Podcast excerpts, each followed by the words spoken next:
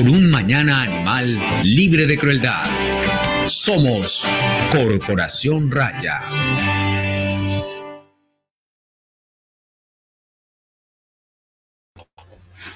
Muy buenas tardes a todas las personas que se conectan hoy con nuestro programa Ladralo. Ladralo es un programa de raya dedicado a la vida y la protección de los animales. Hoy es 23 de agosto, eh, son las 5 de la tarde y mi nombre es Juliana Barber y soy la directora de la Corporación Raya. Hola a todos, yo soy Gabriel Chica, soy el abogado de la Corporación Raya. Eh, muy contento de estar acá con ustedes el día de hoy y de presentarles a nuestra invitada. Es, ella es Andrea San Clemente, es una compañera que vive en el municipio de Buga eh, Andrea pues tiene tremenda hoja de vida, ella es politóloga de la Unicauca, es magíster en estudios sociales de la Plaxo, es integrante de la Junta Municipal de Protección Animal, representante del sector animal ante el Consejo Territorial de Planeación Municipal, es directora de la Fundación Amigo Animal, integrante del colectivo AVE, creadora del periódico Amigo Animal, y cofundadora de Ecoagenda en Buga. Andrea, bienvenida. Muchísimas gracias, Gabriel. Un saludo para ti, un saludo para Juliana, para Catalina, por supuesto, y para todas las personas que se encuentran conectadas el día de hoy. A propósito de Catalina, Catalina como para variar, tiene problemas de internet en la casa, pero ella está siguiendo el programa y les manda a todos muchísimas saludes. Eh, a todas las personas que se están conectando el día de hoy, recuerden que nos pueden hacer sus preguntas a través del chat eh, que tenemos en Facebook, a través de YouTube o a través de nuestro perfil de Twitter. Y este programa va a quedar en nuestra página web a partir del día de mañana y también lo pueden encontrar como un podcast en Spotify y Apple Podcast. Entonces, bienvenidas a las personas que se conectan en el futuro y gracias por escuchar el programa por eh, sintonizarse con nosotros. Eh, Andrea, antes de iniciar como con el tema del día que tiene que ver con la participación ciudadana y los movimientos de protección animal desde la experiencia pues tan amplia que, que tú tienes en ese tema, tenemos dos preguntas muy importantes. La primera pregunta es, ¿qué te gusta hacer en tu tiempo libre? ¿Cuáles son tus hobbies? Empezó corchando, Juliana. Bueno, tiempo libre. Yo creo que cuando, cuando tenemos pasión por algo y cuando convertimos ese algo en un propósito de vida, en este caso el tema de los animales, el activismo eh, por su protección, por su cuidado y por su defensa, solemos mezclar el trabajo con los tiempos libres, con los hobbies y todo termina convirtiéndose como como en una amalgama que va enfocado hacia tu propósito de vida. Todo esto para decir que mis hobbies, mis hobbies están relacionados con el tema de los animales. Eh, pero también me gusta escribir mucho. Escribo sobre todo todo el tiempo. Eh, y, lo normal de cualquier persona, ver televisión para hacer remojo de cerebro de tantas cosas que nos suceden, eh, salir con, con mis hijas perrunas a caminar, lo básico. Bueno, y la segunda pregunta y la más corchadora de todo el programa es, ¿cuál fue la última película que te viste? Perdón, Juliana, ¿qué? Ah, ¿cuál fue la última película que te viste?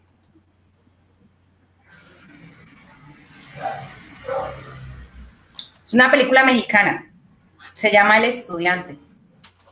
Muy bonita película es un hombre de edad adulta que entra a la universidad y, digamos, pasa una serie de sucesos con sus compañeros de clase. Es una película que nos deja un mensaje muy bonito. De hecho, esa no es de remojar el cerebro, es, es para que nos quede pensando, que quedemos pensando sobre ella. Listo, recomendada. Ya saben, el estudiante. Listo, Andrea. Entonces, eh, para que comencemos, bueno, como saludar a todas las personas que están viendo nuestra transmisión en Facebook, eh, saludar a doña Marta, la mamá de Juliana, que siempre está ahí muy pendiente, eh, y bueno, y a todas las personas que se van conectando. Entonces, ¿qué te parece, Andrea, si comenzamos con tu presentación? Listo. Perfecto, Gabriel. eh, Juliana y Andrea, este programa, digamos, cuando lo pensábamos, estaba muy enfocado a algo que siempre está como por ahí rondando y es bueno. Eh, más o menos nos han dado tips desde diferentes puntos de vista, de qué pueden hacer diferentes disciplinas, de cómo hay ciertas vulnerabilidades, ciertas necesidades de los animales, ciertas prácticas de maltrato animal, cierto, pero eh, en muchas ocasiones está por ahí esa pregunta de, venga, y los, los eh, ciudadanos, cierto, comunes y corrientes desde nuestra condición de ciudadanía, ¿qué podemos hacer frente a los animales? Entonces, pensando en eso, fue que invitamos a Andrea San Clemente para que ella nos cuente un poquito de su experiencia, de todo lo que ella ha hecho en Buga, pero también en general de como ciudadanos y ciudadanas qué podemos hacer por los animales. Entonces, es un poco como lo que vamos a hablar acá con Andrea el día de hoy.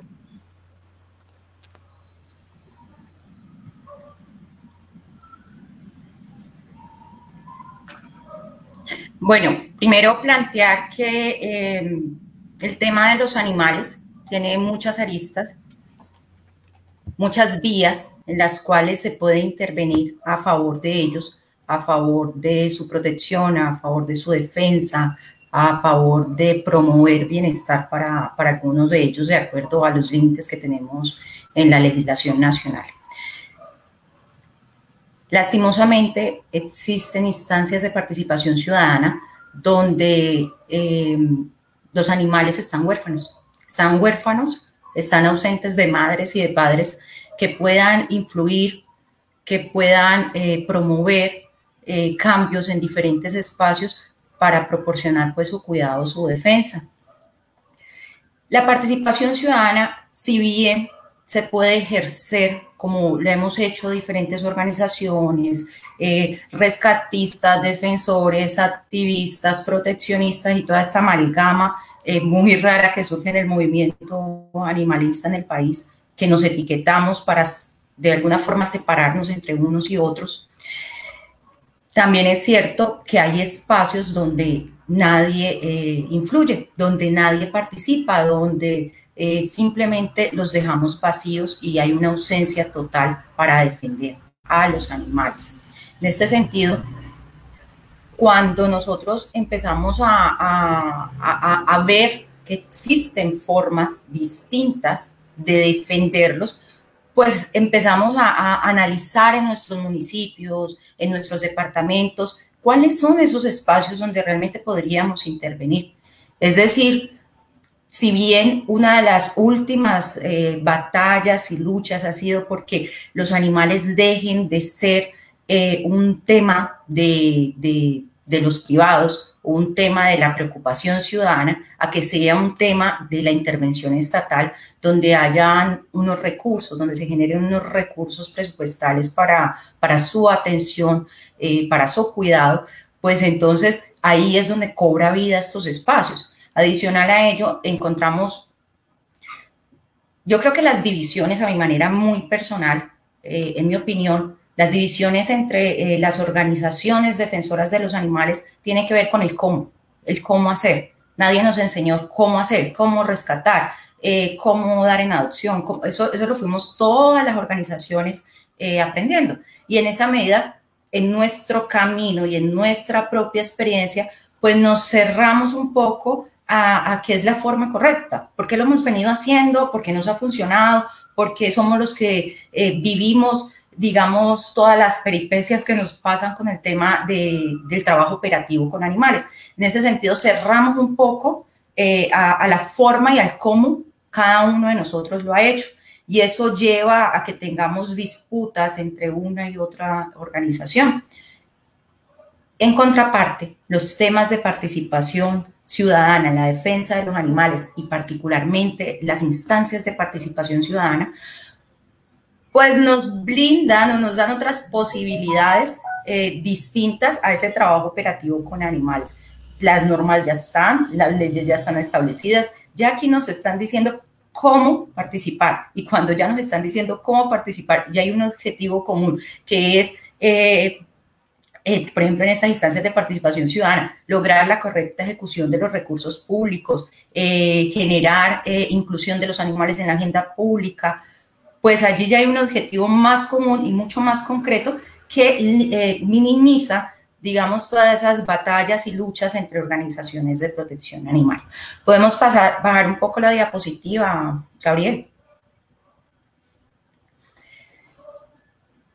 Algo que llama la atención, digamos, en, los municipios donde uno ha trabajado o apoyado el tema de los animales, es que eh, a pesar de que hay organizaciones que llevan muchos años desempeñando la función, muchas organizaciones que identifican cuáles son las problemáticas eh, específicas que hay en su municipio, estas organizaciones eh, a veces pareciese que necesitaran un líder, pareciese que necesitaran que otros vengan acá a decirles eh, cómo hacerlo. No estoy en ningún momento excluyendo toda esa experiencia nacional o esa experiencia de otras partes que pueden servir para nutrir eh, las causas eh, locales que se generan, pero también tiene que haber como una apropiación y un reconocimiento de que efectivamente el trabajo que realizamos cada uno en nuestro municipio nos convierte de alguna forma en expertos, en expertos porque sabemos qué sucede, dónde sucede, eh, cuáles son las fallas, dónde podríamos intervenir.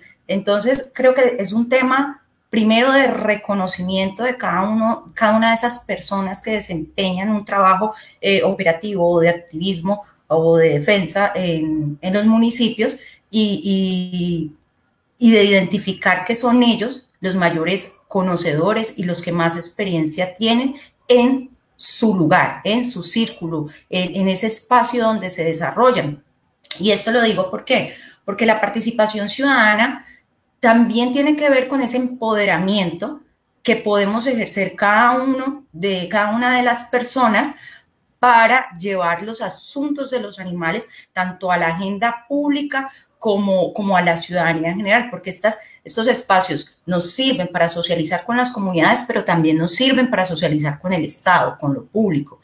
Entonces, aquí básicamente eh, yo creería que habría que identificar eh, si queremos participar primero, reconocernos, identificarnos, pero también identificar cuáles son esos actores que se desenvuelven en nuestro municipio que están relacionados con el tema de los animales y en esa medida ver cuáles son las puertas de entrada para iniciar procesos de participación encaminados a la gestión pública para, las, para los animales. Segundo, los recursos. Es muy diferente cuando nosotros vemos experiencias tan increíblemente maravillosas como las de eh, Medellín o como la de Dos Quebradas en Risaralda o como la de Bogotá y nosotros decimos, no, pues es que todos queremos eso, pero debemos centrarnos en cuál es nuestro contexto, también eh, cuál es el presupuesto municipal general, eh, cuáles son todos esos recursos, tanto económicos como logísticos, como de recurso humano con los que contamos en el municipio, que nos vayan a permitir incidir en los temas de participación ciudadana en torno a la defensa de los animales. Y luego viene otra parte que tiene que ver con las acciones. Eh, vamos a participar, pero vamos a participar en qué? ¿Qué, qué vamos a desarrollar que genere un impacto? Debemos hacer. ¿Cómo lo vamos a hacer? Entonces, esto tiene que ver también con una estructura que los ciudadanos podemos empezar a emprender en las diferentes instancias o espacios de participación ciudadana. ¿Puedes bajar, Gabriel?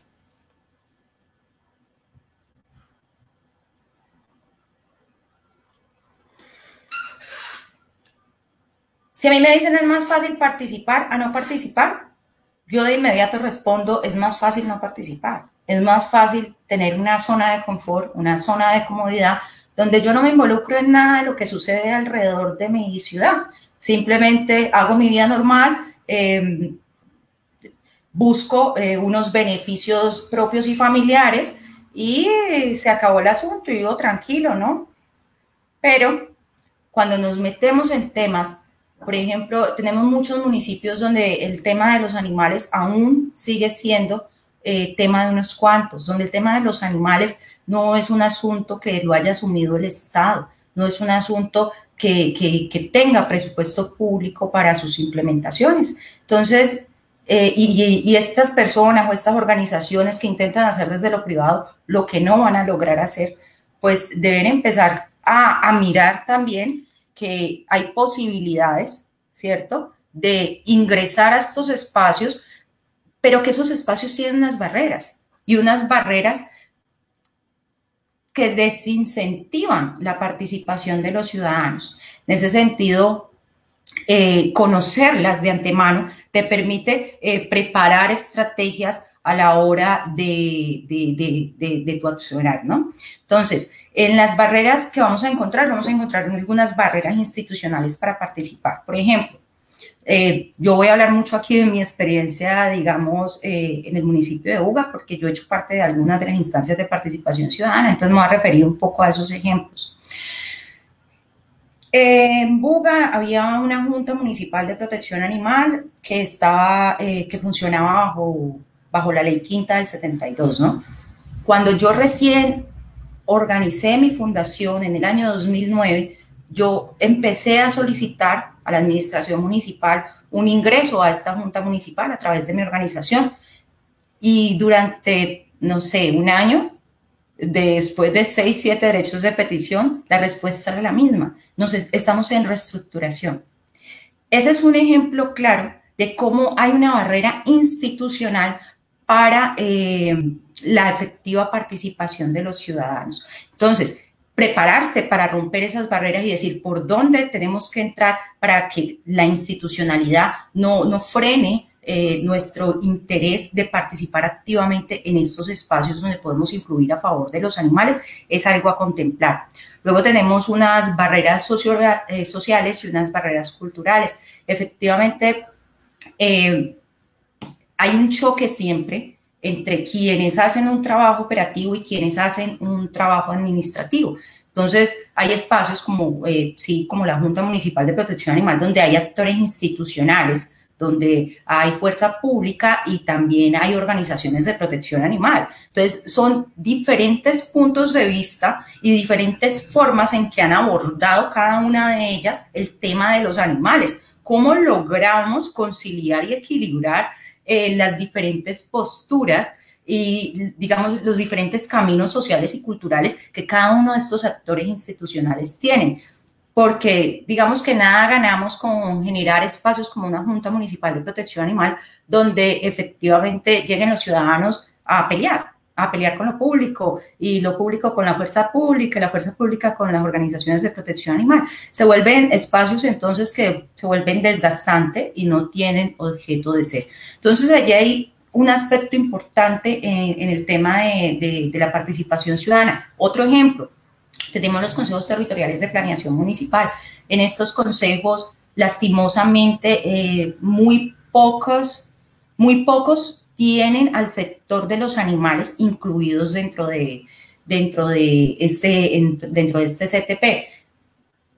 ¿Por qué? Porque primero es desconocido por los ciudadanos. Segundo, porque no, no ha habido esa voluntad política de decir, bueno, estos espacios están, ¿por qué no metemos el sector de los animales allí?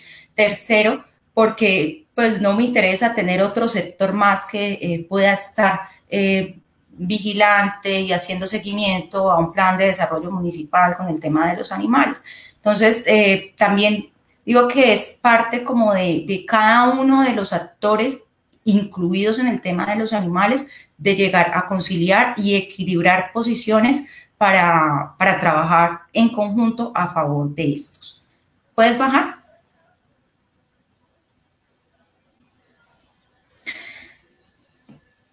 Las experiencias nacionales, las experiencias a nivel internacional son importantes, son fundamentales, es, digamos que ahora con las redes sociales, con el uso de la Internet, nos ha dado la posibilidad a todos de estar conectados, a pesar de, de, estar a cientos de kilómetros, estamos conectados, sabemos qué están haciendo en el Putumayo, sabemos qué están haciendo en el Atlántico, sabemos qué están haciendo en Cundinamarca, en Antioquia, en el Valle, en el Cauca, en Nariño.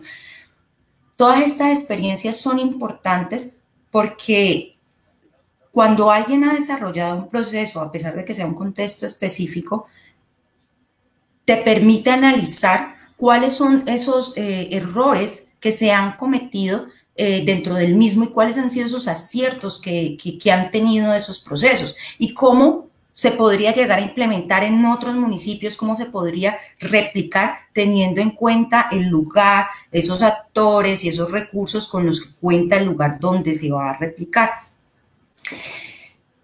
Las instancias de participación ciudadana que conocemos, que digamos se vuelven cuerpos colegiados y, nos permiten tener, hay muchas, ¿no? Pero que nos permiten tener algún tipo de incidencia. Eh, podemos, así que son las básicas que deberían tener todos los municipios, que tienen todos los municipios, es el Consejo Territorial de Planeación Municipal, la Junta Municipal de Protección Animal, eh, las veedurías ciudadanas importantísimas, constituirlas en aquellos municipios pues donde, donde eh, donde haya programas públicos destinados a los animales y las políticas públicas de, eh, eh, políticas públicas de protección animal que también se convierten en un escenario importantísimo para el tema de la participación ciudadana. Todo esto, digamos que todas estas instancias no, nos ayudan a incluir o a fortalecer el tema de los animales desde lo público. Aquí plantear que eh, si bien hay muchas formas de participación ciudadana. Yo estoy hablando específicamente de estas eh, que son interinstitucionales. Eh, yo creo que cada vez que hay, hay, hay espacios eh, donde se genere participación ciudadana, es un deber de nosotros los activistas, los animalistas, los proteccionistas, es un deber de nosotros entrar hacer parte para que los animales queden incluidos. Por ejemplo, en Buga teníamos, estábamos en el contexto de la construcción de política pública de desarrollo rural integral, ¿cierto? Entonces era una política de la ruralidad. Y cuando vemos el borrador decimos, oiga, aquí no están los animales. Pues no, pero es que los animales tienen política pública animal en Buga, no, no importa.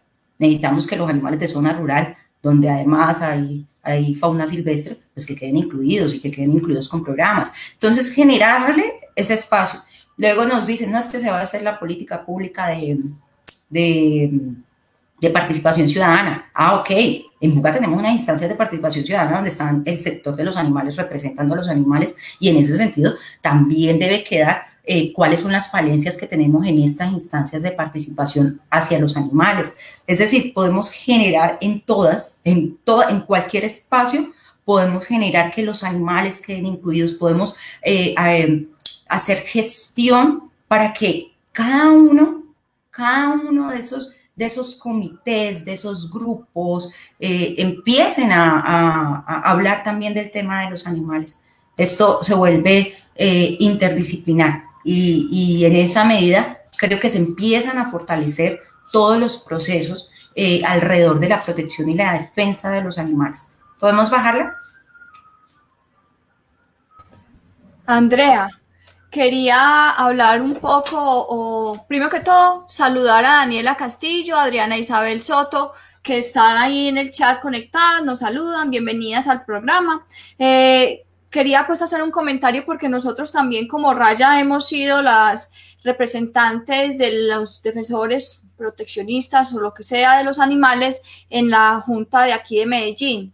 Y muchas de las cosas que estás hablando, pues obviamente nosotros como corporación representante nos sentimos muy identificadas eh, y sobre todo también en, otros, en otros eh, eh, espacios interinstitucionales que tiene actualmente la ciudad que buscan eh, pues, eh, evaluar o, manejar una problemática específica que tengan los animales en Medellín. Específicamente hablo también eh, de la mesa del vínculo humano-animal, que es una es un ente que no es formal, no, no tiene pues como una formalización en cuanto a, la institucionalidad, sino que surgió precisamente de las voluntades de las personas funcionarias de las secretarías, pero también al ver una problemática que se estaba presentando, que se está presentando actualmente en la ciudad y decidieron hacer una, una mesa donde nosotros como defensores de animales estamos presentes.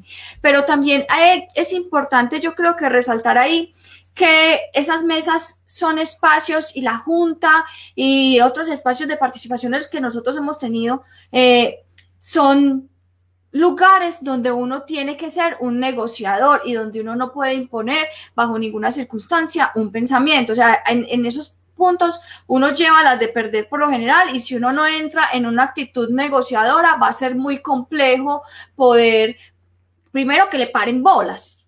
De una vez si uno llega como como siendo muy radical, no, no radical en el, en el sentido de, de, fanático, o sea, me refiero a ese tipo de radical, no a radical que simplemente tiene una posición, sino que es una persona que, que va con sin ningún criterio de pronto, sin ninguna argumentación y sin ninguna formación conceptual sobre los temas, que eso también termina siendo un arma contra los animales cuando uno va a esos espacios en los que se requiere argumentación, preparación, etcétera, simplemente yendo por el pesar o por o porque es que el peludito o así, o sea, esos son espacios que uno como defensor de animales tiene que dignificar y tiene que valorar mucho y tiene que respetar sobre todo porque son los espacios que a nosotros nos están dando para ir a interceder por los animales que estamos defendiendo. Entonces, era ese comentario que quería, porque me sentí pues, ah, bueno, y otra cosa que quería decir es que tu tesis de, de que hiciste sobre el movimiento fauna, pues eh, está siendo referenciada bastante en mi propia tesis de maestría, que la estoy haciendo precisamente eh, como una sistematización de la experiencia de Raya y los invito a, a, los que quieran leerla. Es una tesis muy interesante sobre el movimiento Fauna, un movimiento que hubo en Medellín aquí desde el año 2007 que buscaba la representación en el Consejo de Medellín de un, de un valga la redundancia, un representante de los animales. Eh, la tesis se llama Asociativismo y Cambios Políticos en Colombia, Caso Fauna 2006-2011. Entonces, eh, pues quería agradecerte también por tu tesis y felicitarte porque, porque me gustó mucho pues esa recopilación que hiciste. Gracias, Juliana. Esa es la idea, que, que nos pueda servir todas estas, todos estos trabajos académicos eh, para fortalecer el tema de los animales. Mira que ahora que tú hablas de esto, de, que hay que llegar efectivamente informado, estos son espacios que no son fáciles, no son, no son espacios fáciles de que se formen, de que surjan, no son fáciles de que haya una inclusión del sector de los animales o de un representante de los animales. Por tanto, quien vaya a estos espacios o, o quien intente generar estos espacios en un municipio, pues deben ser conscientes de esto y deben ser conscientes de la formación que, se, que si no se tiene, se tiene que empezar a generar, ¿no? Y, y, sostenerla, porque efectivamente no podemos quedar como los animalistas locos que llegan con exigencias, con pedidos o que se vuelven casuísticos. Esto, digamos que uno lo ha vivido y, y uno ve como los actores institucionales que cogen la cabeza cada vez que alguien entra y dice, es que la perrita parida, es que o sea, no, no buscan esa solución, sino que se quedan como en el caso particular de, y no lo ven más global. Entonces, sí, efectivamente hay que tener una visión mucho más general eh, sobre la problemática que tenés en, en, tu localidad eh, y un Digamos que uno no puede ser tampoco la cenicienta del paseo, ¿no? De hecho, hay que ganarse el respeto de los actores institucionales porque tú no estás peleando el respeto por ti, no es Juliana que está peleando para que respeten a Juliana, no, Juliana está luchando o, haciendo gestión allá para que respeten a los animales y para que no les dé pereza el tema animal, sino para que sientan que efectivamente eh, los animales tienen un respaldo eh, de mucha gente eh, que está atrás de Juliana, que es la representante, eh, digamos, pendiente de, cuál pueda ser eh, las actuaciones gubernamentales a favor de ellos. Entonces, sí es muy importante, te agradezco mucho por, por tu comentario, Juliana. Bueno, bajemos, Juliana.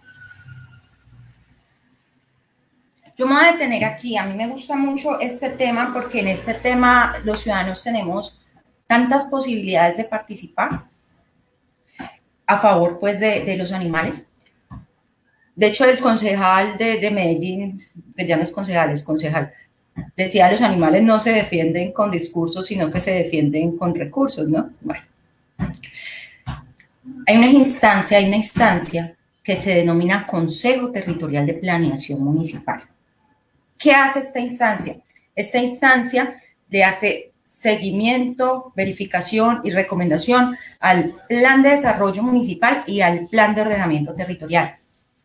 Esta instancia está conformada por los diferentes sectores del municipio. Entonces tenemos al sector de discapacitados, al sector mujeres, al sector comunitario, al sector social, eh, al sector de derechos humanos, a gremios profesionales, a educación y ojalá, y que tenemos que buscarlo, que queden incluidos el sector de los animales.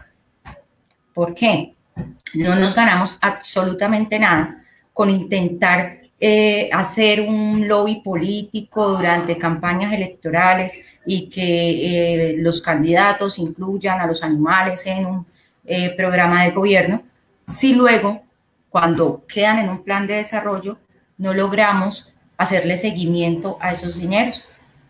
Hay, algo que se llama fondo común, ¿no? Entonces yo puedo decir que a los animales les voy a pasar 300 millones en el año 2020 pero de ese fondo común, pues ellos tienen como la, la potestad de sacar para otros programas, ¿ya? Entonces, digamos que no son recursos fijos y cuando vamos a ver, pues los animales quedaron con 30 millones de pesos.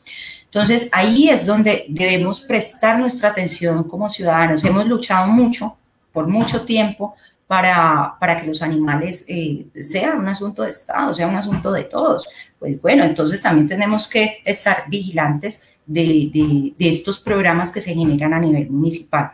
Ese plan de desarrollo, vamos a irnos a, origen y no voy a ser muy larga porque sé que no tenemos mucho tiempo, pero a origen, ¿cómo podemos participar? ¿Cierto? Bueno, tenemos unas campañas electorales.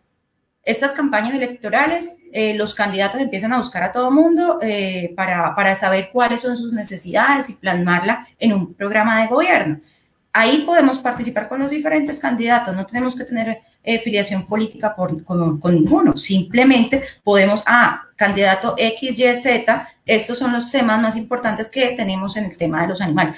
No lo digo por municipios como, por ciudades como Medellín, que ya están incluidos hace mucho tiempo, pero sí tenemos a nivel nacional muchos animales que no están, ¿no? Muchos municipios que no tienen incluidos sus animales en sus programas de gobierno. Ahí hay una parte de participación ciudadana muy importante. Después, ese, ese candidato registra su programa de gobierno en la registraduría, valga la redundancia, y ese, ese programa de gobierno posteriormente se va a convertir en uno, uno de los elementos para la construcción de ese plan de desarrollo. ¿Qué es ese plan de desarrollo? Un plan de desarrollo es una, una orientación, una norma rectora que te va a decir qué es lo que vas a hacer durante los siguientes cuatro años en un municipio. Nosotros acabamos de pasar unas elecciones, ¿no? Entonces, eh, ¿qué va a pasar, por ejemplo, en el año 2020-2023? Aquí es un llamado también a los ciudadanos a decirles, bueno, ya investigaron qué, quedó incluido en su plan de desarrollo. Los planes de desarrollo eh, se, se, se aprobaron en junio, julio de este año. El Consejo Territorial de Planeación Municipal ahí tiene un papel fundamental ¿Por qué? La Secretaría de Planeación elabora ese eh, borrador de plan de desarrollo municipal. Ese borrador debe ser revisado por dos instancias. Una es el Consejo Territorial de Planeación Municipal y la otra es el Consejo, el Consejo Municipal, ¿cierto? Es decir, primero llega ese Consejo Territorial de Planeación Municipal, que son los ciudadanos, que son los sectores que son, los representantes de los diferentes sectores de la comunidad. Para elaborar la Secretaría de Planeación ese plan de desarrollo, tuvo que haber conformado unas mesas de participación ciudadana. Allí podemos influir los ciudadanos, estar atentos de esas convocatorias que realiza esa Secretaría de Planeación para incluir a los animales.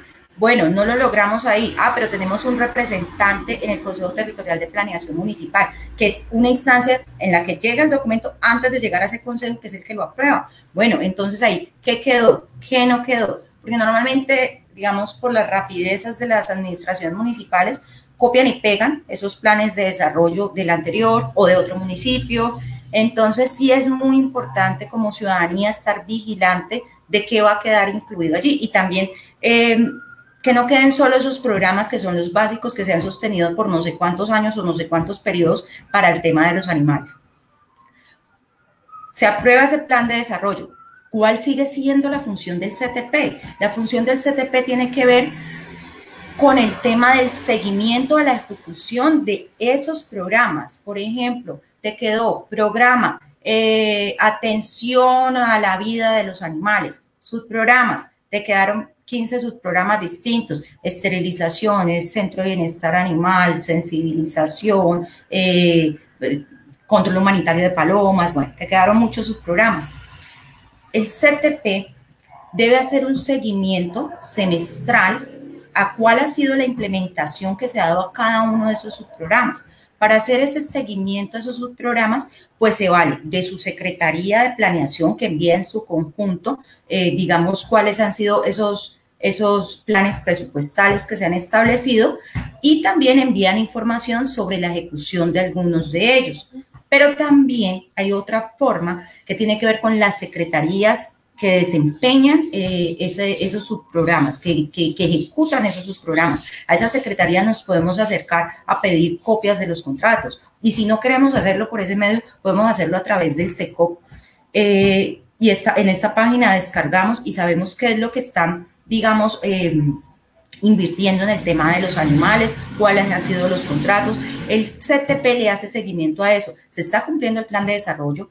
Si el plan de desarrollo nos plantea en su, en su plan presupuestal que en el 2020 vamos a invertir 150 millones en tantos y tantos subprogramas, cuántos se han cumplido hasta el momento y presenta unos informes a, la Secretaría de Planeación y esta a su vez los emite a la Secretaría encargada de la ejecución de esos subprogramas. ¿Esto qué permite? Permite que haya un seguimiento por parte de la ciudadanía para garantizar la correcta ejecución eh, de, los, de los presupuestos o de los recursos públicos que son destinados a los animales.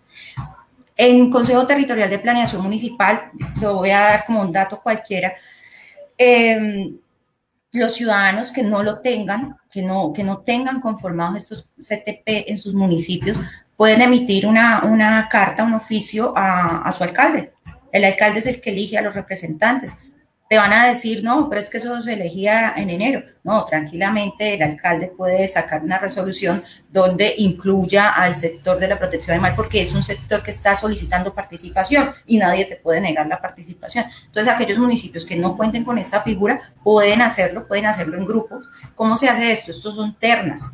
Entonces, eh, digamos que tenemos 15 organizaciones de protección animal. Bueno, de esas 15 vamos a elegir tres y de esas tres les vamos a pasar la hoja de vida al alcalde. El alcalde va a elegir una de esas tres y va a ser la que va a representar a todo el sector de los animales en el municipio. Entonces, esto se puede realizar. Yo dejo allí, pues, digamos, yo no me quiero centrar en la ley que dice la sentencia. No, no, eso se lo dejo a los abogados, eso es de los abogados y eso de las personas que quieran, pues, profundizar en el tema. Yo les quiero hablar es de los términos prácticos de qué hacen y cómo se logra ingresar o crear esos espacios.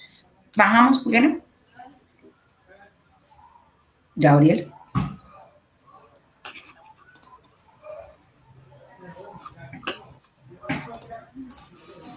Andrea. Eh, bueno, creo que lo que nos estás contando es bien importante, ¿cierto? Pero quisiera que pudiéramos hacer como un hincapié en lo que nos cuentas.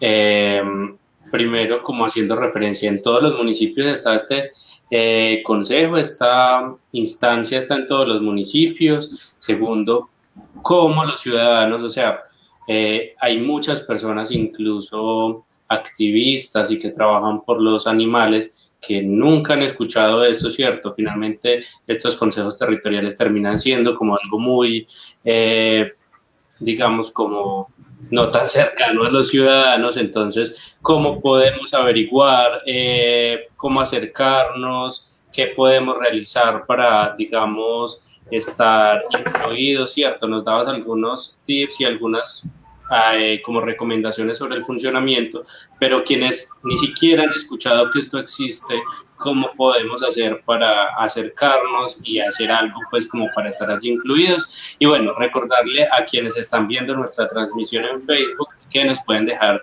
sus comentarios en el chat.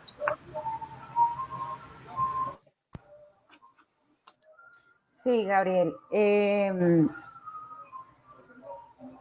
Normalmente en los municipios, la conformación de los consejos territoriales de planeación municipal se realizan a través de acuerdos municipales. los ciudadanos que tengan eh, conocidos concejales o simplemente que, que, puedan tener contacto o que tengan el correo del Consejo Municipal, pueden solicitar cuál es el acuerdo municipal que conforma el Consejo Territorial de Planeación en su municipio. ¿Para qué? Para que primero vean en qué, cuáles son los sectores que conforman ese CTP. Yo les estoy hablando, digamos, tal vez en términos ideales, porque eh, hay muchos municipios en el país que a pesar de que el, Consejo Territorial de Planeación Municipal, eh, digamos, está, está elevado a, ley, eh, no, no, no lo tienen. No lo tienen porque pues no les interesa. Digamos que cuando se, cuando se elaboran estos planes de desarrollo, pues entre menos instancias tengan que surtir para que sean aprobados, pues mucho más rápido, entre eh, menos eh, sectores quieran quedar incluidos, pues mucho mejor para quienes van a hacer esa administración municipal, ¿no? Pero en términos concretos, uno lo que hace es pedir primero si existe un acuerdo que conformó ese Consejo Territorial de Planeación Municipal en, eh, en su municipio. Después de ver ese acuerdo, mira cuáles son los sectores representados. Por norma tiene que estar el sector ambiental. En el sector ambiental, o lo que hicimos pues nosotros acá en Buga, en el sector ambiental lo que hicimos fue, bueno, el sector ambiental eh, tenemos un representante del, medio ambiente, nos falta un representante del sector de los animales, que, digamos es una fuerza viva en el municipio. Entonces se le hace la solicitud al Consejo, el Consejo después reforma eh, este acuerdo, o o como es una resolución la que emite el, alcalde municipal, en la cual, eh, perdón, un decreto, un decreto que emite el alcalde municipal en el cual designa a los consejeros. El argumento básico es que el sector ambiental, por norma, está eh, incluido, el, puede quedar incluido el tema de los animales. Entonces puede ser sector ambiental, su sector medio ambiente, subsector protección de los animales. Creo que así también lo hicieron hace poco en Armenio, así lo hicimos en Buga, ¿cierto? Entonces ahí ya tenemos una vía. Segundo, organizarnos nosotros. ¿Quiénes van a presentar las ternas? ¿Cómo nos podemos organizar? Somos, yo ya les comentaba, somos siete organizaciones. ¿Cómo esas siete vamos a presentar tres hojas de vida? ¿De quiénes? ¿De las personas individuales? No, de las organizaciones. La organización eh, Peluditos Felices, la organización eh, Paticas Corriendo. Vamos a presentar cada una nuestra hoja de vida y se la vamos a llevar al alcalde, haciéndole una previa solicitud a él de que el, nuestro sector de los animales sea incluido en este Consejo Territorial de Planeación Municipal. No es una instancia sencilla de desarrollar precisamente porque cuando tú le haces seguimiento a este plan de desarrollo, pues tiene unas metas, tiene unos productos, tiene una línea base, es decir, son muchas cosas que eh, cualquier activista que no haya ingresado a estos espacios, que no tenga mucho conocimiento en el área de, lo público, pues le va a costar trabajo en un inicio, pero digamos que los resultados finales van a ser los mejores, pues precisamente porque estamos contribuyendo a que efectivamente eh, el tema de los animales tenga un peso dentro de estas instancias y con eh, el gobierno local. Las juntas municipales de protección animal son juntas que realmente, eh, digamos que no lo, no, lo, no lo dio la norma desde 1972 y con su decreto reglamentario en el 73. Estas juntas, por el tiempo que han pasado, son lugares, son, digamos que es una norma que se encuentra obsoleta frente a las necesidades y a los contextos actuales. Pero ¿cómo podemos hacer que estas juntas ¿Qué son estas juntas en, términos generales? Son instancias de recomendación frente a los asuntos de, la defensa y la protección de los animales. Estos espacios que nos permiten, nos permiten interactuar entre lo público y lo privado eh, con un objetivo común que tiene que ver el tema de los animales. Retos aquí, todos los que se quieran imaginar. Como hablábamos anteriormente, esa, esas posiciones eh, que son tan distintas entre actores institucionales y entre organizaciones de protección animal y entre fuerza pública, pues efectivamente son, son, son retos y desafíos que se nos presentan dentro de la participación ciudadana, pero que si tenemos claro el objetivo hacia dónde vamos, pues tranquilamente podemos eh, irlos pasando, ¿no? podemos irlos aprendiendo. Por ejemplo, nuestra experiencia aquí en Buga, esa junta se creó en el 2012. nuestra experiencia en Buga era que durante año y medio todo el mundo peleaba. Durante año y medio nadie, nadie llegaba a un consenso. Eh, al año y medio creo que todos ya entendimos qué estábamos haciendo allá sentados, ¿no? Entonces todos imponían, imponían eh, los señores de la administración, imponían, imponían las organizaciones, imponían todos. Entonces eh, llegamos también pues como un equilibrio allí. Estas juntas, si bien se le dio en la ley un componente prácticamente solo educativo, pues sí nos permiten a nosotros generar unas alternativas alternas. Alternativas alternas como, bueno, es que tenemos una referencia que es una ley, ¿cierto? Podemos crear a través de un acuerdo municipal eh, unas, un comité de protección animal, una junta municipal de protección animal, ¿cierto? Con ese antecedente jurídico que tenemos y adaptarlo a las necesidades y al contexto en el cual nos desarrollamos. Entonces, eh, por ejemplo, podemos pensar si en ese momento es eh, necesario tener a un, párroco, un párroco dentro de la Junta, ¿lo es o no lo es? ¿Qué otro actor institucional ha surgido eh, a través del tiempo que, que, lo tenemos en nuestro municipio y que puede ser incluido y que puede ser determinante a la hora de, de, asesorar frente al tema de los animales? Entonces, las unidades ambientales que no estaban incluidas, también podemos jugar con eso. Creo que esas son posibilidades de, de, hacer que, se, que, que, esa ley de Junta Municipal de Protección Animal empiece a funcionar en nuestros municipios. ¿Puedes ver? Las veedurías ciudadanas. Las veedurías ciudadanas eh, para los ciudadanos que no, digamos que no, no, no, hayan tenido acercamiento con este tema. Las veedurías ciudadanas son espacios, es un mecanismo de participación ciudadana y son espacios donde te permite hacer también un seguimiento y unas recomendaciones eh, frente a los recursos que son destinados a los animales. Estas veedurías ciudadanas, ¿cómo se conforman? Estas veedurías ciudadanas se conforman en las personerías municipales. Uno va a, la personería de su municipio y pide un formato de sabiduría ciudadana. Importante, ¿cuál es el objeto de sabiduría ciudadana? Yo quiero conformar una sabiduría ciudadana, ¿para qué? ¿Sí? Los para qué pueden ser muchos. Ah, no, lo que pasa es que mi municipio va a desarrollar un programa de esterilización masiva de animales y yo quiero mirar si estos animales van a tener las mínimas condiciones de bienestar. Ah, bueno, entonces su objeto es muy concreto, que es la implementación de un programa de esterilización. ¿cierto? Pero pueden ser objetos mucho más, mucho más grandes, como por ejemplo, veeduría ciudadana para los asuntos de la defensa y protección y bienestar de los animales. Entonces, eso te puede abarcar cualquiera de los programas institucionales eh, a los cuales, digamos, que tenga tu municipio, que puedas hacerle ese seguimiento y que puedas hacerle esa recomendación. Entonces, pasos muy sencillos. Veedurías ciudadanas, eh, está la ley 850 del 2003, digamos que esta es eh, la que, la, eh, la rectora, la, que te da todas las indicaciones del cómo y del qué es, ¿cierto? Y en términos prácticos, te definís con tu grupo de trabajo, te definís con cuatro o cinco personas que quieran hacer veeduría a algún tipo de proceso en tu municipio, te acercas a personería, pides un formato, tu formato es muy sencillo, el formato te dice cuál es el objeto de tu veeduría, tú eso ya lo tienes previamente establecido. Eh, das tu nombre, tu dirección, tu, tus datos personales, tu firma y presentas esos documentos. Es una cosa muy sencilla, eso, eso toma menos de una semana el que te lo aprueben y que te lo aprueben a través de que den una resolución, una resolución que es compartida a las autoridades competentes. En este caso se la comparten al alcalde y se la comparten a la secretaría que tenga relación con el tema que tú eh, vayas a hacer eh, eh, seguimiento, ¿no? Bueno, Después de eso viene un tema con las veedurías. ¿Cuál va a ser la forma de sostenimiento económico de las veedurías? Recordemos que todo esto son instancias de participación ciudadana. Cuando tú asistes a estos lugares que te toma tiempo formarte, que te toma eh, tiempo en asistir, que te toma eh, muchos esfuerzos, mucha dedicación, pues estos son espacios gratuitos. Estos son espacios donde son ad honorem, o sea, donde nadie tiene un sueldo, o al menos, digamos, los ciudadanos no tenemos un sueldo eh, frente a nuestra intervención en estos lugares.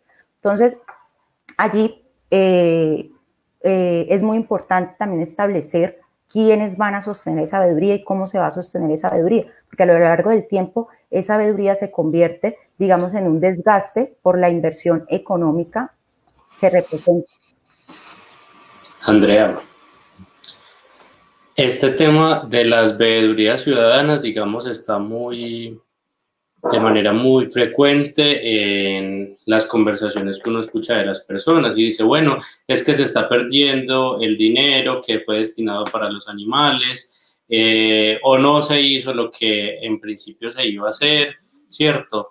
Em, ¿Cuál es ese alcance de las veedurías? Bueno, porque nos dices algo importante primero y es, veeduría no es simplemente digamos, hacer un control inicial que como ciudadanos podemos hacer, ciudadanos individuales, sino que la, la veeduría ciudadana como figura eh, tiene como unas formalidades, ¿cierto? Se debe conformar, nos hablas del formato, nos dices que debe estar muy delimitado, pues como el alcance y el objeto de esa veeduría, pero una vez estamos conformados, ¿cierto? ¿Qué podemos hacer? ¿Cuáles son los límites que tiene una veeduría ciudadana?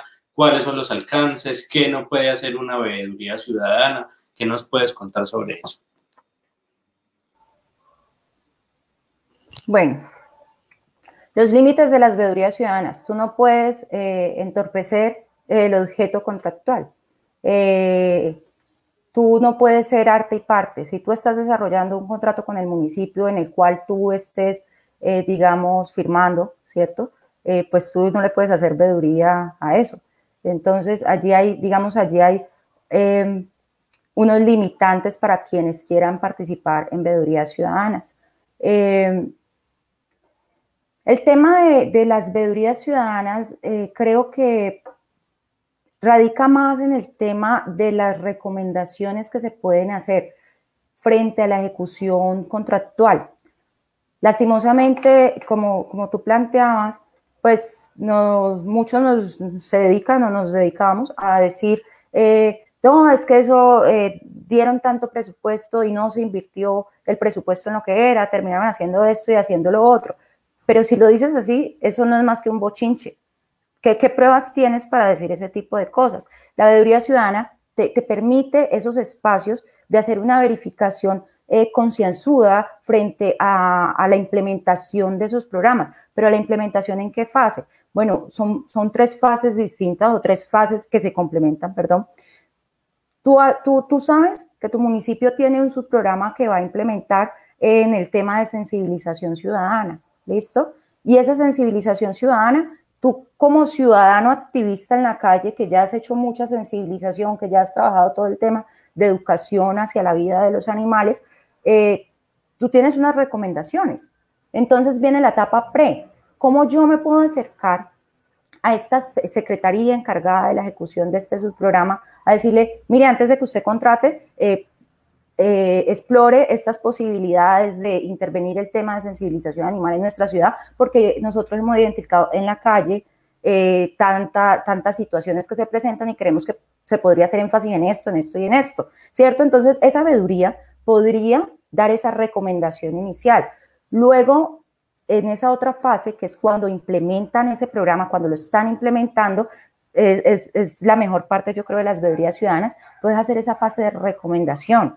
A, mí no me interesa llegar a terminar, a que te termine el contrato y yo poder revisar ese contrato y ver si ejecutó o no, o no se ejecutó. Yo quiero ver si en el transcurso en el transcurso de la ejecución contractual se están cometiendo fallas. Y si se están cometiendo fallas, pues que el, que el tomador de decisión pueda conocerlas y cuando las pueda conocer, pueda empezar a, minimizar esas fallas para que el resultado sea un resultado exitoso en el tema de la ejecución o de la inversión de ese presupuesto que se asignó a, ese subprograma. Entonces, esa fase de recomendación es súper importante y se da durante el proceso. Ahora, hay unos límites. Eh, yo escuchaba en estos días a alguien que, que habían conformado una, una en un municipio precisamente para esterilizaciones y encontraba que las, unas mujeres proteccionistas habían entrado a la sala de cirugía del veterinario porque tenían que tomar foto dentro de, las, dentro de la sala de cirugía porque estaban haciendo veeduría y nadie les podía impedir el proceso de veeduría. Eso es algo que no se puede hacer, eso es algo que no se puede, eh, primero por términos de, de asepsia del sitio donde está, segundo porque lo está interrumpiendo en sus labores eh, contractuales, ¿cierto? Está impidiendo que desarrolle su, su, ejercicio. Las veedurías ciudadanas sí tienen unos límites y tienen unos, unos limitantes claros frente a la actuación de los ciudadanos. Eh, ya sabemos, no todos los ciudadanos pueden participar en veedurías ciudadanas y cuando se participa en veedurías ciudadanas hay unas reglas que cumplir y las reglas tienen que ver básicamente con eh, eh, eh, minimizar los impactos que su intervención vaya a causar en el objeto sobre, sobre el cual se ha contratado. Yo creo que esa, digamos, esa en términos generales es la, eh, el limitante mayor que tienen estas veedurías ciudadanas. Gabriel, respondí la pregunta. Sigo. Claro que sí, Andrea. Eh, sigamos. Creo que eso que nos dices, Andrea, es bien importante, ¿cierto? Porque establece como eh, unos alcances y unas finalidades de esta veeduría. Y bueno, está orientado a, de una manera, digamos, civilizada, ¿cierto? En los límites de la ciudadanía, de lo que está establecido en la legislación. Bueno, yo como, como un actor ciudadano puedo realizar un control, un seguimiento, ¿cierto? También como con unos eh, niveles básicos de respeto por, por el desarrollo de la función del otro y que si efectivamente yo tengo elementos para probar que un contrato no se está ejecutando adecuadamente, ¿cierto? No, no depende de un momento específico en el que yo tenga que entrar a un espacio, tenga que probar algo, porque seguramente voy a poder recopilar las pruebas y una serie pues como de evidencias con tiempo y de manera tranquila para luego poder probar que que se está como incumpliendo con el contrato, ¿cierto? Sobre todo, digamos, en este caso, teniendo en cuenta que algunas de las acciones que hagamos en ese ánimo, digamos, de, de hacer una veeduría, digamos, como inadecuada y acelerada, pues lo que podemos estar haciendo es generando también un daño a los animales, porque bueno, era un momento crucial, ¿cierto?, en el que se podía estar eh, haciendo algo con un animal y que si yo lo interrumpí, pues puedo estar generando más daño que beneficio. Entonces también es importante como eh, encontrar esos límites, ¿cierto? Y esos alcances que nos permite esta figura de la ciudad, de la veeduría ciudadana. Entonces, sigamos. Sí, aquí es importante destacar algo y es que las veedurías ciudadanas presentan informes, ¿cierto? Estos informes eh, tú se los presentas a, tu alcalde, se los presentas a tu secretaría que ejecutó eh, el, subprograma de los animales y se lo presentas a la personería municipal. Digamos que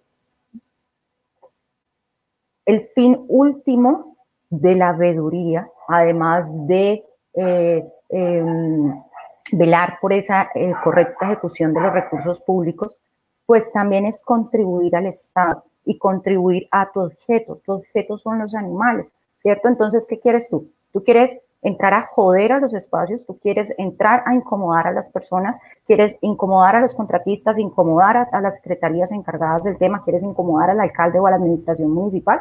No, lo que quieres es que las cosas se hagan eh, de la mejor forma posible. Y no porque el vedor ciudadano tenga la verdad revelada sobre la mejor forma posible, sino que otra perspectiva de la situación de los animales puede contribuir a mejorar la implementación de esos subprogramas. En esa medida, los ciudadanos podemos eh, eh, proporcionar nuestras experiencias, nuestras vivencias, que son importantes, que son fundamentales y que nos ayuda a construir comunidad. Son no son los que están allá y los que están acá, no, es que somos todos y como todos podemos tirar para el mismo lado, como todos sabemos que lo más importante es que eh, todos estos subprogramas que se ejecuten de la mejor forma posible, ¿verdad? Entonces, el vedor ciudadano, yo decía ayer, es, un ciudadano que está estigmatizado y estigmatizado porque ah, ya viene, porque es muy complejo, digamos, para, para las administraciones municipales que tienen mil cosas que hacer a diario y que se vuelven multifuncionales, estar pendientes de toda la documentación que le está pidiendo un vedor ciudadano, de todas las autorizaciones para ingresar a, a, los sitios donde están ejecutando los contratos. Entonces, digamos que también hay que bajarle un poquito a, esa estigmatización porque los ciudadanos lo que queremos es construir, lo que queremos es participar y lo que queremos es ayudar.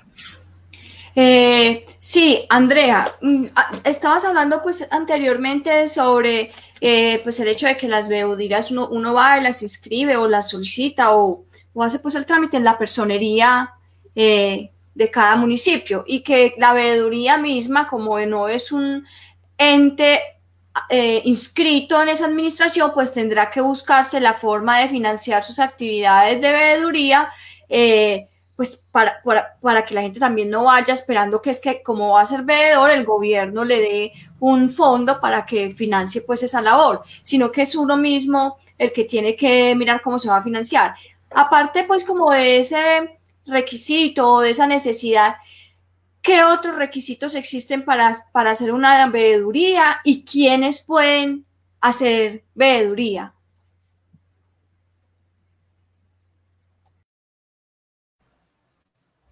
Cualquier ciudadano puede hacer veeduría, cualquier ciudadano.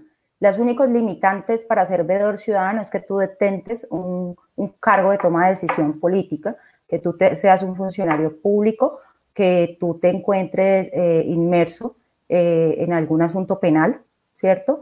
Que tú seas parte del objeto que va a hacer seguimiento tu veeduría. Eh, y listo, los concejales están impedidos, por ejemplo, para ser veedores. Los secretarios están impedidos para ser veedores. Digamos que esos son los impedimentos para hacer parte de veeduría ciudadana. Pero ¿quién puede hacer parte de ellos?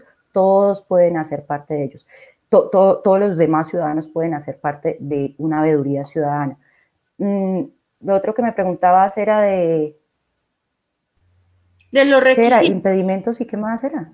Los requisitos eh, para uno tener una que, ¿cuáles son esos requisitos que tiene que cumplir ese grupo de personas o persona?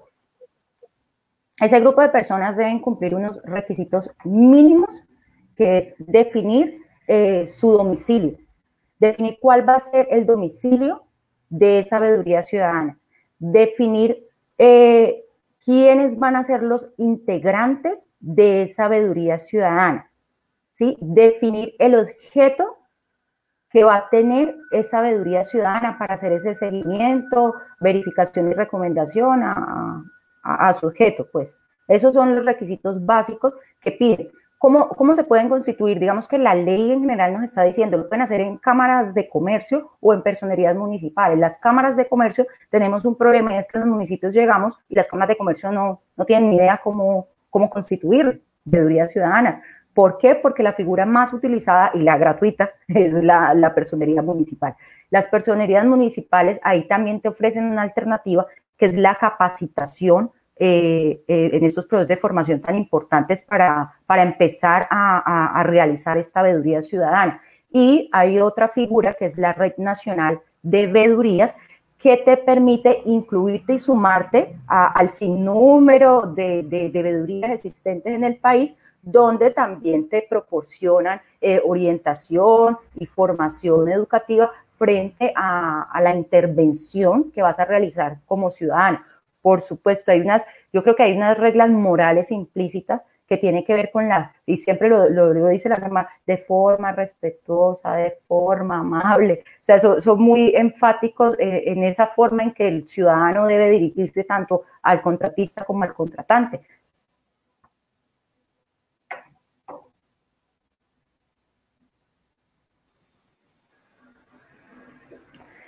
Aquí tenemos otra posibilidad de intervención de, participación ciudadana eh, en los asuntos de, los animales, ¿no? Y son las políticas públicas de protección animal. Yo creo que hasta el año 2017, más o menos, 2018, contábamos con siete políticas públicas a nivel nacional. Eh, pero ya se está convirtiendo pues como en un boom eh, el empezar a generar documentos orientadores frente a, la actuación eh, que se tiene en las localidades con el tema de los animales. ¿Qué, me interesa resaltar de estas políticas públicas de protección animal?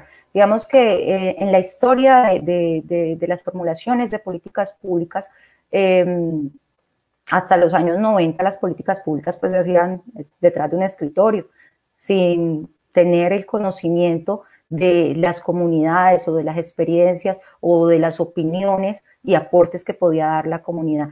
Digamos que la segunda oleada para la elaboración de estas políticas públicas ya nos hablan eh, de, las, de la participación ciudadana como un componente fundamental en la elaboración de estos documentos. ¿Quién más sabe sobre un tema en particular, sino aquel que se la pasa 24/7 eh, inmerso en estos asuntos? Entonces, contar con la opinión de, de estos ciudadanos pues es sumamente importante para hacer eh, em, documentos como estos que van a orientar a los municipios durante 10 o 15 años, dependiendo el tiempo que, para los cuales se formulen, ¿no? Entonces, en todo el, tema de formulación e implementación de esa política pública, eh, los temas de participación ciudadana son fundamentales, son básicos. Creo que ese es eh, uno de los insumos más importantes con los cuales deben contar las administraciones locales y que deben tener conocimiento los ciudadanos para involucrarse en estos procesos y poder aportar eh, para el tema animal. ¿Qué nos interesa en términos generales de políticas públicas? Llevamos ya una hora. Yo dije que esta no me iba a demorar tanto. Necesitamos primero eh, definir esas políticas públicas, definir eh, cuál va a ser nuestro, nuestro problema principal para atacar las políticas públicas que se elaboran, eh, que quedan como aquellas que no, que no transforman una situación, pues no son políticas públicas, son programas, ¿cierto? Las políticas públicas deben buscar transformar una situación problemática dentro de eh, determinada comunidad, si no, pues entonces no tendría como mucho eh, sentido la elaboración de estas.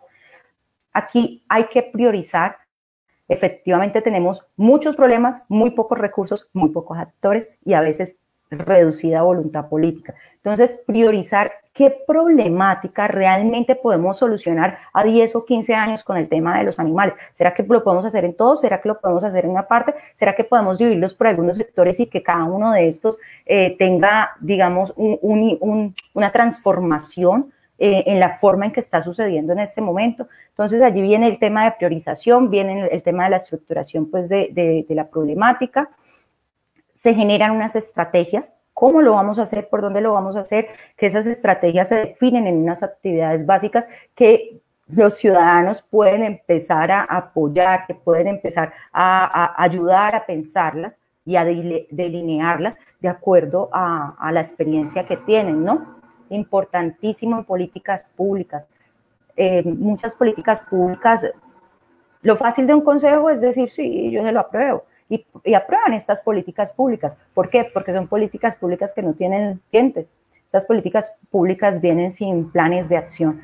Y estos planes de acción son los que nos permiten decir a nosotros eh, eh, cuántas actividades, en qué tiempo, cuál es la meta de cada una de ellas, Entonces podemos tener documentos muy bien elaborados, eh, muy bien hechos, muy bien diagnosticados, pero no tienen eh, cuánto presupuesto se le va a invertir para su implementación o no tienen unas actividades definidas frente a, frente a, cómo atacar a esa problemática, cómo intervenir a esa problemática, ¿ya?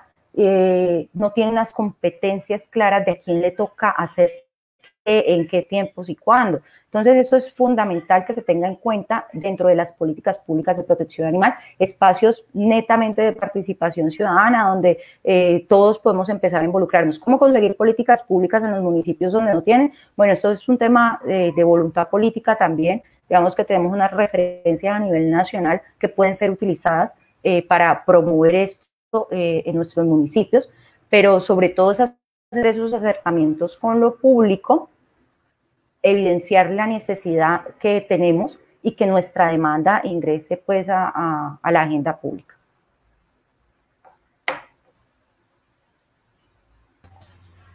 Andrea, eh, veo que ya pues vas a terminar ahí con las diapositivas. Yo quisiera eh, hablar un poco de la experiencia que nosotros tuvimos aquí en Medellín. Eh, con la formación de fauna, pues nosotras como Raya fuimos una de las eh, fundadoras del movimiento político que también es una forma en la que las personas pueden organizarse para buscar esos cambios estructurales eh, relacionados con la protección animal. Y como igual a que sucede con, estas, con estos espacios interinstitucionales, lo mismo sucede o sucedió con el movimiento y es debido en parte a lo que mencionabas anteriormente y es que eh, cuando hay muchos defensores de animales, pues cada uno quiere imponer su posición y eso termina en una pelea casi siempre.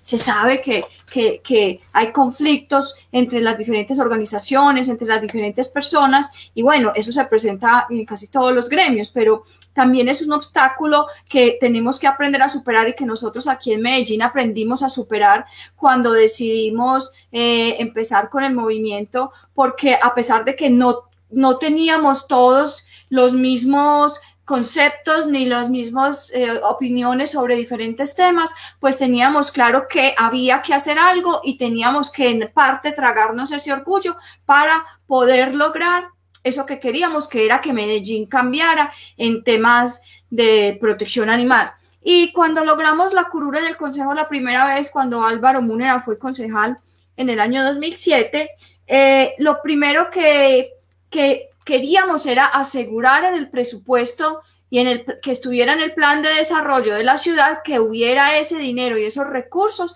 que nosotros íbamos a requerir para el futuro, en los, en los futuros acuerdos y programas que se generaran a raíz pues, de la gestión eh, que teníamos en ese espacio.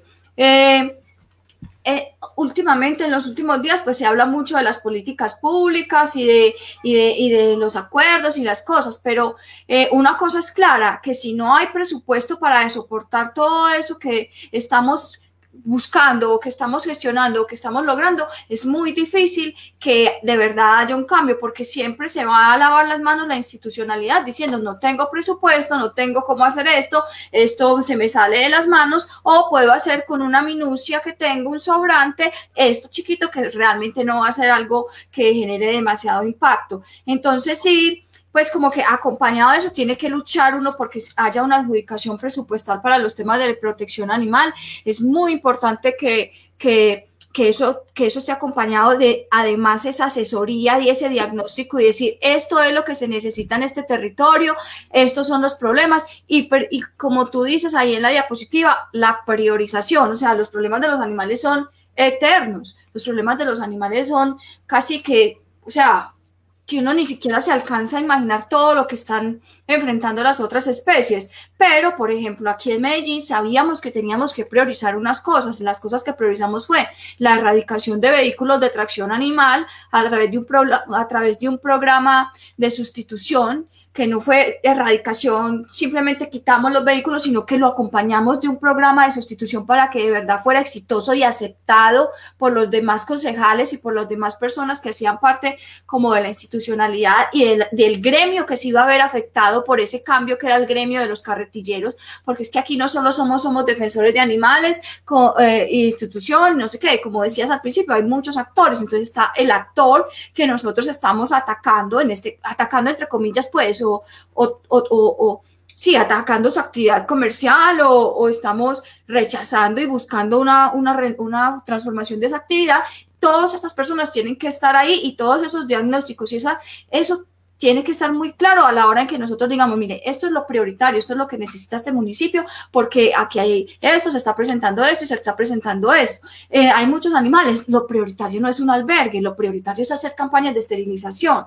Hay eh, un vehículo de tracción animal en el que hay maltrato los días, esa es una prioridad, pero hay cosas que no porque sean menos importantes o lo que sea, pero de pronto pueden ser un poco más flexibles en el tiempo y se pueden eh, hacer otras, otras cosas mientras tanto, pero hay otras que sí o sí tiene que ser una labor interinstitucional grande que no solamente tenga como a la administración pública, sino a, a los entes legislativos y a la ciudad y a la ciudadanía ahí involucrada para lograr los verdaderos cambios.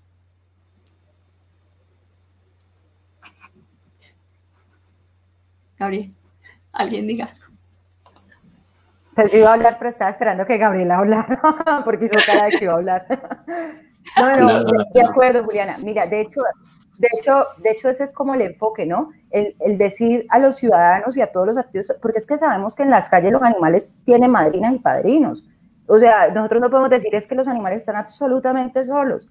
No, realmente hay muchos ciudadanos haciendo una atención directa en las calles con los animales, pero hay espacios donde no, hay espacios donde los dejamos absolutamente huérfanos y absolutamente nada nos ganamos con considerar que, ah, bueno, no, ya los animales eh, quedaron en plan de desarrollo, ya eh, llegó el concejal animalista pues allá, entonces ya, no.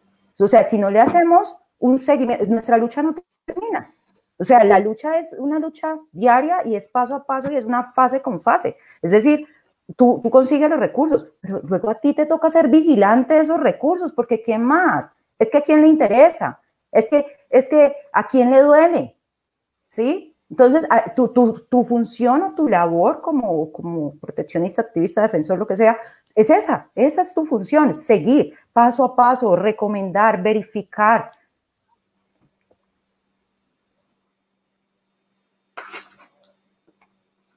Sí, Andrea, eh, dices pues como algo bien importante y es finalmente esa actividad no tiene como, como unos límites, ¿cierto? Y está como desde comprender, acompañar a los animales, digamos, en esos momentos más inmediatos de emergencia, donde está en riesgo como su vida, su integridad, etcétera, pero también, digamos, pensarnos más en grande, a largo plazo, en cómo hacemos que esta problemática se empiece a agendar, ¿cierto?, en lo público, se empiece a entender como un problema de mi municipio.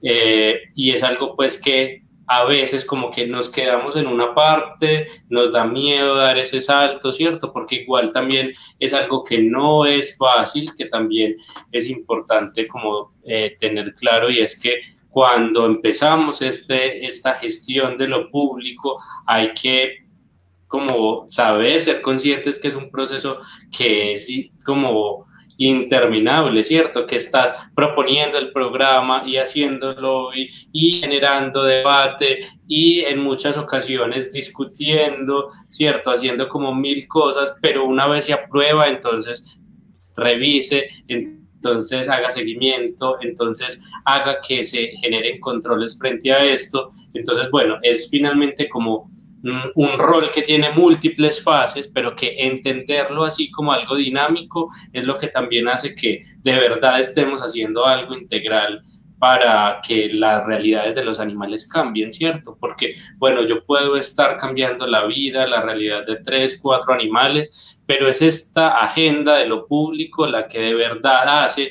que las transformaciones sean más globales, que sean más integrales y que sean más los animales que estén impactados. Entonces sí creo que lo que nos muestra es eso, un, panorama, digamos, eh, complejo, pero también como fascinante, ¿cierto? Panorama que nos alienta a trabajar porque de verdad lo que vamos a conseguir en esos escenarios, transformaciones mucho más amplias.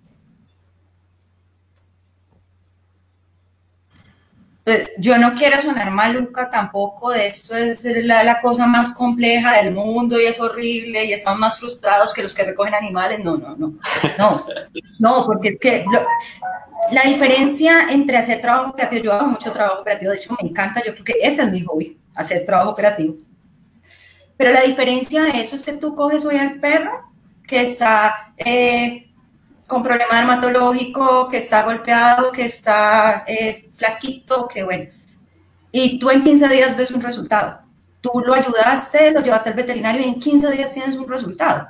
Tú te metes a una instancia de participación ciudadana y son 3 y 4 años y son 6 y 7 meses. Y tú, por supuesto, no tienes recompensas inmediatas como si puedes eh, recompensas morales, me refiero a recompensas morales, como si las puedes tener en un trabajo directo con animales. Entonces, esa, esa es como la diferencia. Los procesos llevan tanto tiempo a veces que sí desincentivan un poco, que sí agotan un poco, pero que al final los resultados van a ser mucho más grandes y más generalizados hacia, hacia, hacia quienes nosotros profesamos algún tipo de ayuda, que son los animales.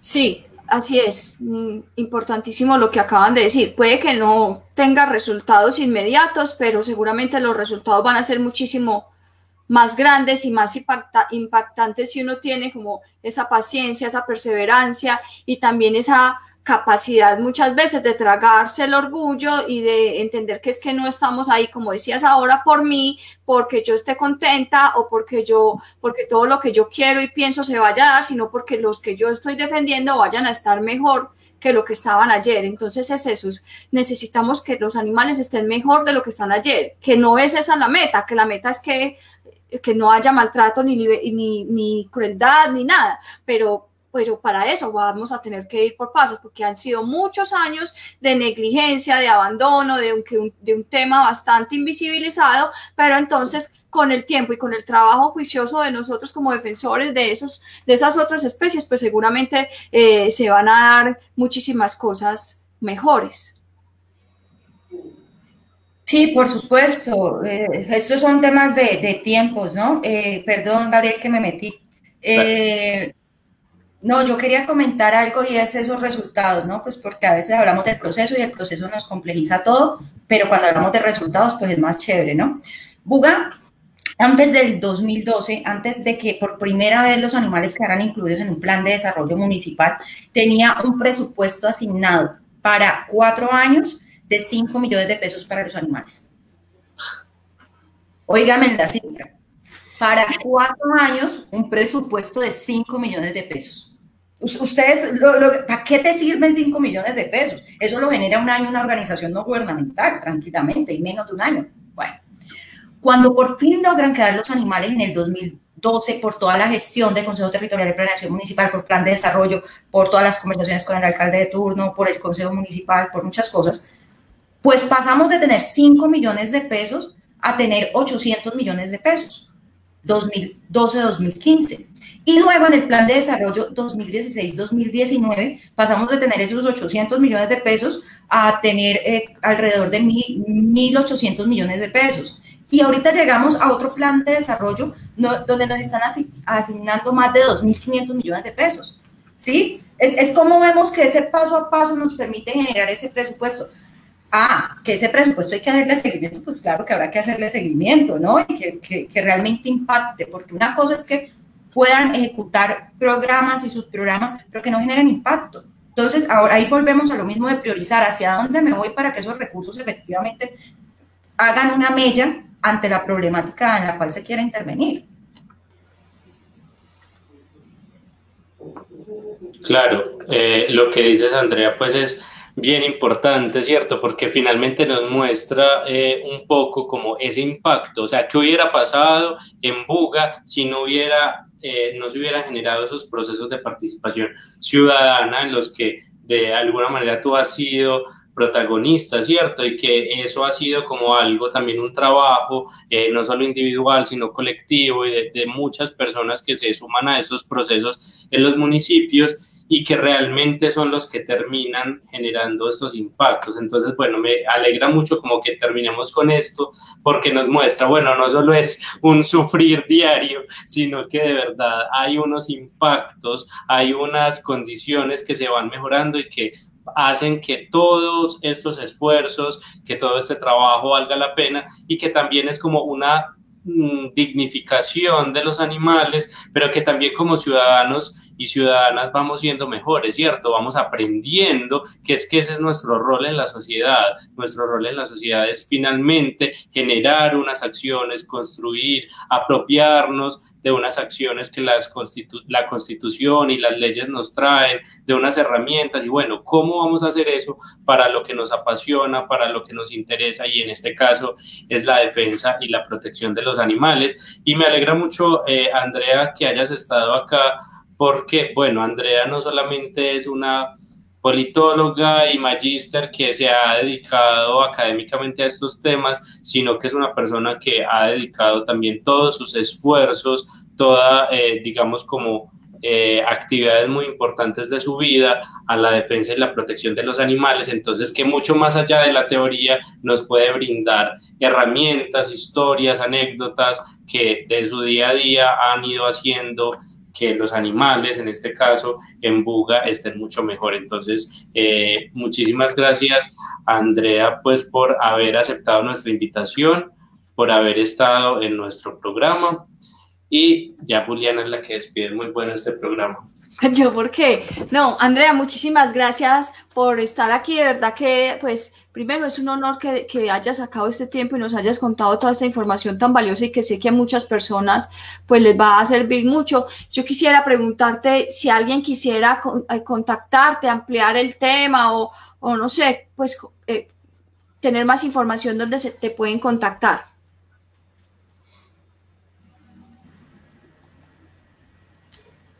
Juliana puede ser a través de mi correo electrónico asf777 A ver si lo, lo copié bien. ASF777. Ese es. Ese es. Listo. Eh, las personas que estén interesadas en, pues, en, que, en, que, Andrea les cuente más o tener más información pueden escribir a ese correo electrónico. Y muchísimas gracias de nuevo, Andrea, a las personas que se conectaron el día de hoy a nuestro programa, a Gabriela, a Catalina, a Gretel. Eh, muchísimas gracias a todos y el próximo domingo volveremos a estar aquí con otro tema de interés para los que queremos y protegemos a los animales. Muchísimas gracias. Chao. Chao, Andrea, gracias. Por un mañana animal libre de crueldad. Somos Corporación Raya.